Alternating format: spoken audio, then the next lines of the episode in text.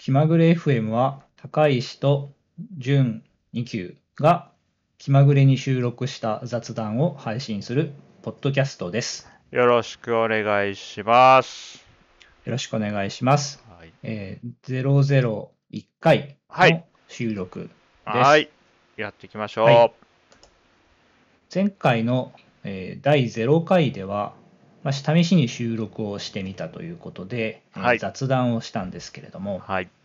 第1回なのでお互いの自己紹介とかあとなんでポッドキャストを始めようと思ったのかとかそういう話を中心にしようかなと思っています。おいいですね。あの前回は準備会っていう感じがすごかったので、今回いよいよ始まるっていう感じの内容になりますね。はい。じゃあ、えーまずは僕の方から簡単に自己紹介しておこうと思います。お願いします。はい。えー高石と言います。はいで、えーずっとソフトウェアエンジニアをしていて、えー今はえー GMO ペパボという会社にまあ所属しているんですが、えー今月末でえー退職するので、現在、有給消化中と、いえーそういうステータスです。よろしくお願いします。あありがとうございます。じゃあ続きまして、私の回です。えー大和田淳と申します。ウェブ上では、えー誕生日を英語表記にした1029というハンドルネームで活動していることが多いです。で高石さんと同じく GMO ペパボで、えーソフトウェアエンジニアと今はエンジニアリングマネージャーという役割でお仕事をしています。で、もともと今も、もともとというか、もともとブログも書いていて、最近は文章の日記と、それから動画の Vlog というのも、え2ヶ月ぐらい前から毎日やっていて、結構ね、喋ることも喋っちゃったり書いちゃったりしてるんですが、この高石さんとの会話の中で自分から何が出てくるんだろうっていうのを僕自身楽しみにしているところです。よろしくお願いします。ありがとうございます。ブログと日記と Vlog、こう、いろいろとやっているというのはちょっと面白い、面白いですよね。そうまあ、今年になってからもすごいそうですね。そうなってきましたね。なんか流れで。ブログと日記はなんとなく住み分けがイメージつくんですけど、日記と Vlog はどういう住み分けをしているんですか？そうですね。もともと日記が最初に去年の8月、2019年8月から、まあ、1日も途切れず、もうもうすぐ丸1年ですね、続いてるんですけれども、特に分けてるっていう感覚もなく、同じことも扱ってるんですよね。ただ、映像をやってみたいと思ったので、やってみてるっていう、まあ、手探り、ま、真っ只中って感じですね。なるほど。まあ、僕も、えー Vlog を時々こう見ているんですけれども、ありがとうございます。いろいろとこうチャレンジをして、結構最初と今とでは映像の見た目も違ってて、結構変化が面白い感じしますね。ありがとうございます。あの、髪型も違いますからね。あの、初日と今だと。あ、なんで、本当にそれはその通りで、特に未知の分野なんで、最初の、こう、学習が目に見えてアウトプットの質に反映されるので、こう、新しいプログラミング言語を学ぶ時の面白さというか、まあ、そういう面白さがあって、面白がってやってるっていうのが、まあ、現状の説明になるかと思います。なるほど。ありがとうございます。ありがとうございます。まあ、お互いこうペパボという会社、はい。お互いこうエンジニアとして同じ会社にまあ所属して、えーいるということでですね、まあ、割とこう、なんだろうな、コンテキストが結構お互い知っているというかはい。共共有、共有できているというところがありますよね。そうですね。準備も僕はすごく楽だったなと思っていて、最初、あの、ツイッターの DM を突然いただいて、ポッドキャストやりませんかって、やりましょうっていう感じで。でもこの、その雑に、いいで、いいじゃん、やりましょうっていうのは、あの、社内でやり取りしてた時と変わらないやり取りだったので、まあそこはすごく楽でしたし、あとは、その、Vlog の方でもね、ちらっと、あの、喋ったりもしたんですけども、お互い、こう、要件とか、まあ、市場の状況が不確定な中で、だけど前に進んでいくっていう仕事をね、あの長くやってるんで、このポッドキャストに関しても、まあ、やりながら決めて考えて改善していこうっていうスタンスを最初から話すでもなく合意が取れていたのは僕はすごくやりやすくて助かるなと思っています。最初打ち合わせで話をしていた時もとりあえず次の土曜あたりに収録してみませんかっていう提案をしたらまずやってみるっていう姿勢はやっぱいいなっていう話を、えー、されましたね。はい、3週間いろいろ考えてから取りましょうだとちょっと厳しいかもなみたいな話をしてそれは確かにそうだなって思った記憶がありますね。うん、そうですね。なんで、まあ、000あの聞いていただいた方は、まあ結構これぶっつけで取ったんだろうなっていうのは感じ取っていただけたと思うんですけど、まあそれを良しとして、それよりも、あの第0回をすごく高品質なものにするというよりは、別に第1回、第2回の質が低くても、あのより早い、より短い日数でいい感じのとこにたどり着くっていう方針を、まあ、暗黙的に2人合意が取れて、そういう進め方になってるなと思います。はい、すごく進めるのが楽、楽でしたね。楽です。もう、同僚はそういうとこは楽ですね。仕事の進め方も知ってるから。はい。あと、ちょっとこれは、あの、前回収録した時にも話したんですけども、あの、今ね、えー、高石さんとこうビデオチャットでね、つなぎながら収録をやってるんですが、僕から見ているこの高石さんの部屋が映ってる景色っていうのは、あの、ペパポで採用面接やるときの景色と同じで、あの、二人とも採用面接、面接官やっていて、このペアで、あの、先行一次面接とかやることもあったので、あの、その時の景色が同じなんでね、変に採用面接の時の緊張感みたいなのがあって、これはすごく面白いなと思っています。面白いですよね。しかも、その採用面接をしていた頃に比べると、こう、ジュンさんの後ろにグリーンバックが 設置され、確かにね。あ、そうだ、ね。口元にマイクがそう、そうそう、Vlog 始めたんでね、機材とか部屋がどんどん変わっていて、あ、でもこうなってからまだ採用面接やってないから、次に僕に面接される人は、こう、緑の布を見せられるのか、あるいはバーチャル背景みたいなのを見せられるのか、ちょっともしかしたら最初ギョッとさせちゃうかもしれないんで、ちょっと、あの、脅かさないように。そうですね。あの、不本意なんで、それは。ちょっと考えます。ありがとうございます。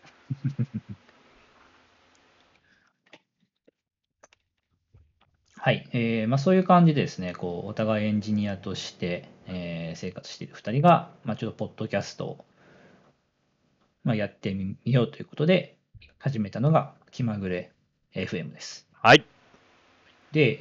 えー、ポッドキャスト始めるときに、じゅんさんにダイレクトメッセージを送って、はい、ちょっとやってみたいんで、一緒にやりませんかっていう話を僕から持ちかけたんですけれども、はい、実はなぜ始めたいのかという話をここまで全くしてきていなかったんですね。そうなんですよ。知りたいんですよね。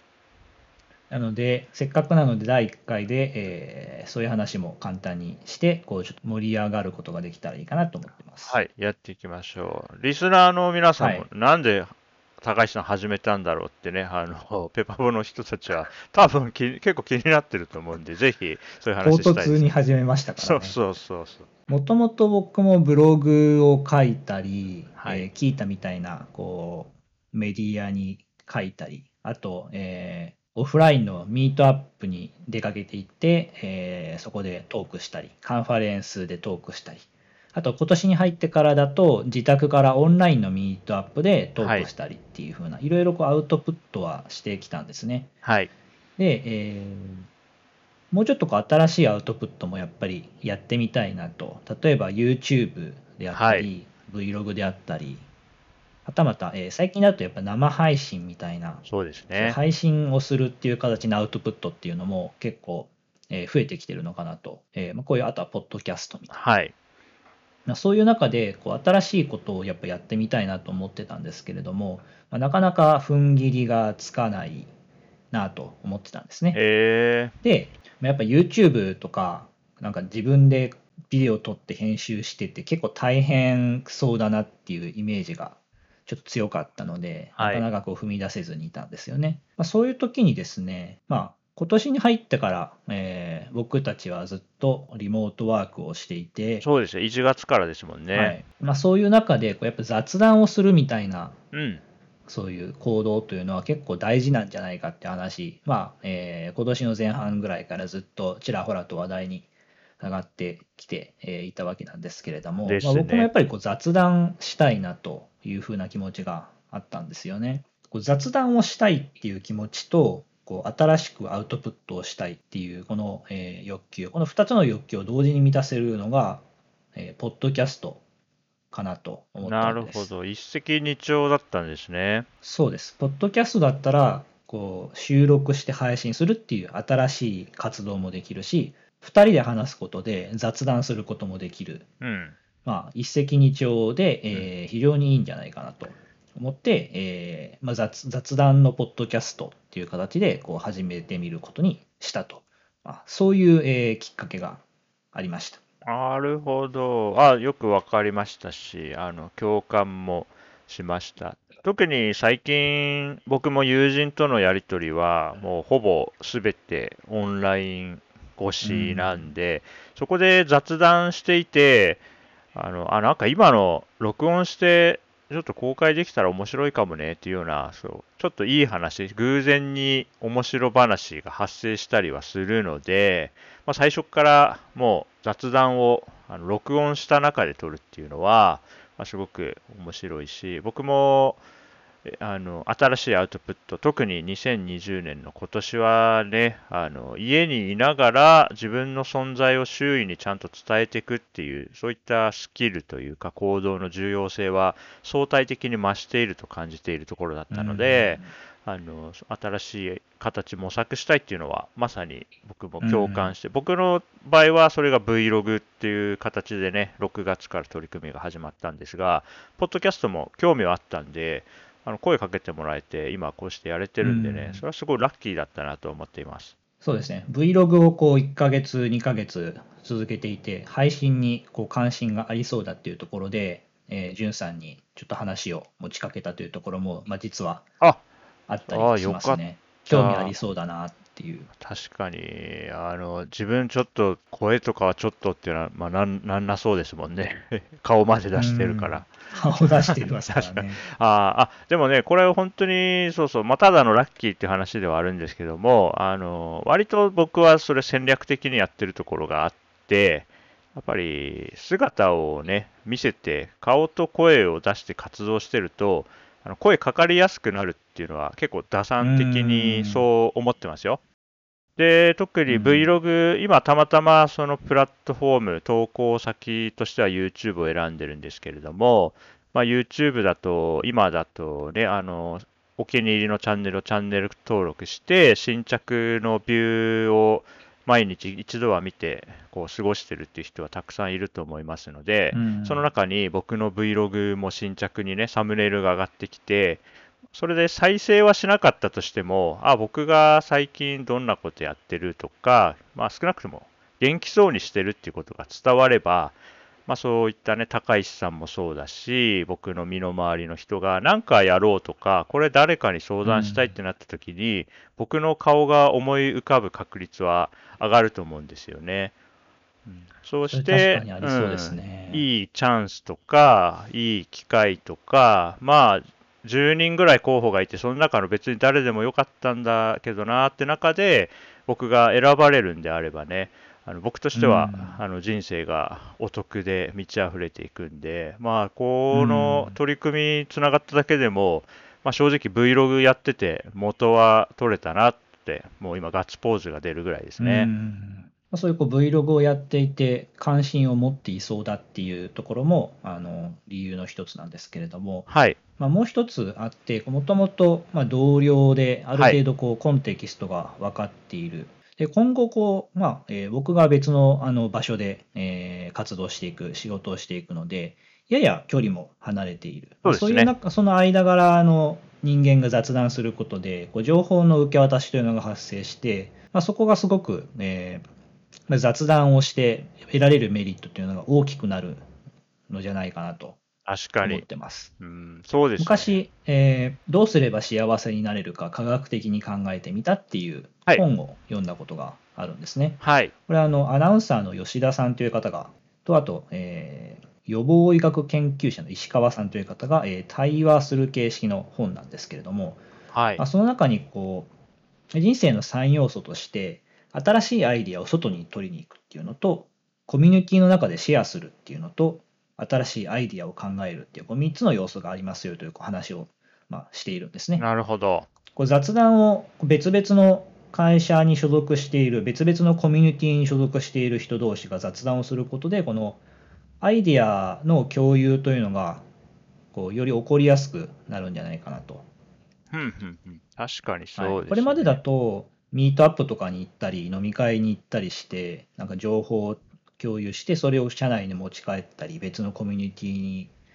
に新しく共有したりする、まあ、そういうことが、えーできていたと思うんですけれども、はいまあ今なかなかそういうの難しいので、こういうポッドキャストで雑談をするというので、この情報のこう共有っていうのをもっとできるんじゃないかなと。なるほど。まあ、そういうことを考えたっていうのもありますね。確かにそうですね。特に、あの、そうですね。僕からの見え方としては、えっ、と、まあ、退職という話を最初に聞いたときに、まあ、 Slack でもね、騒いでましたけど、えっていうっていう感じだったので、あの、それが今回の連絡をもらって、あ、引き続き高橋さんとこうおしゃべりできるんだなっていうのが単純に嬉しかったですし、あまあ、先ほどね、言われた、まさに言われた通り、あの違う現場に行きつつ、こう、つながりがね、この気まぐれに、ちょっと次の回取ろうよっていう言い訳のもとに、こう、雑談の機会を作れるようになると、まあ、本当にあの植物的なところでは、えそっちの新しい会社ってデプロイどうやってます とかそういう話ができるかもしれないし、まあ、もうちょっと抽象的なところでね、なんかこう、あの、なんだろうな、スタッフ同士のコミュニケーションってどんな工夫されてますかとか、そういう話がね、聞けたりするかもしれないんで、それはすごくいいなと思いますね。あと僕は僕であの、あまあ、大前健一さんという、ね、方の、まあなんか人生を変える3つの方法みたいな、これ10年以上前かな、あ人生じゃないか、人間が変わるために方法は3つしかないっていうね、2005年かな、に出た時間と無駄の科学という本の中で、まあ、使う、時間の使い方を変えるか、住む場所を変えるか、付き合う人を変える。まあ、この3つしかなくて、決意を新たにするとかは全く役に立たないよっていうね、こう、結構痛烈な書き方をしてる文章が確かあったんですけどね。これで言うと、うん、まあ、時間配分というか、まあ、高橋さんと今後もおしゃべりしていけるっていうのは、まあ、付き合う人を選ぶっていう行為だと思いますんでね。あとはこうして、うんあの、ポッドキャスト、こういったこうコロナ禍の中で、ステイホームだけれども、人と喋る時間を作るっていうのは、時間の使い方を変えるっていうことだと思うので、まあ、僕の人生にとっても、うん、これをやったパターンとやらないパターンでは、まあ、自分の価値観とか、うんその時その時の小さな選択にも、結構無視できない影響が出てくるだろうなっていうのは、同じように思いますね。そうですね。この3つの何を変えるうんっ。ていう、うん、時間配分を変えて、こう、ポッドキャストなり、まあ、ポッドキャストじゃなくても、まあ、えー、ズームとかミートでとか電話で人と雑談をする時間を作るみたいなのは、この状況下だと結構変化をもたらしてくれるはい。ような気がしますね。そう思いますね。今まではその受動的でもこう実現できていたものがこう能動的にならないと手に入らなくなったってそういうものたくさんあると思うんですよ今年。うん。そこにこうどれだけ自覚的になれるかとかああれ自分にとって大事だったんだなじゃあ今もあった方がいいなって一つでも多く見つけられればね自分の日々を自分にとって望ましいものに近づけていけると思うんで結構今、うん、の能動的に何かを始めるっていうのは、まあ、リスク回避という意味でもすごく大事なんじゃないかなとうん考えていたりもしました。まあ、住む場所を今変えるっていうのも結構はい、大変はいですからね。そうですね。新しいことをちょっと時間使って始めるというのは低コストでちょっとした変化を起こしやすい良い取り組みなんじゃないかなと僕も思います。はい。じゃあ、というわけで、リスナーも皆さんも、えーこうステイホームの中で何か、ああ、こういうのを始めるといいかもなって、何か考えて実践してみてはいかがでしょうかって勝手にまとめに入ってますけど、結構喋りましたね。はい。じゃあ、第1回はこのぐらいで終わりにしようと。良さそう。ちょうどいい感じがします。はい。では、気まぐれ FM 第1回終わりです。おはい。聞きいただきありがとうございました。はいありがとうございました。お疲れ様です。お疲れ様です。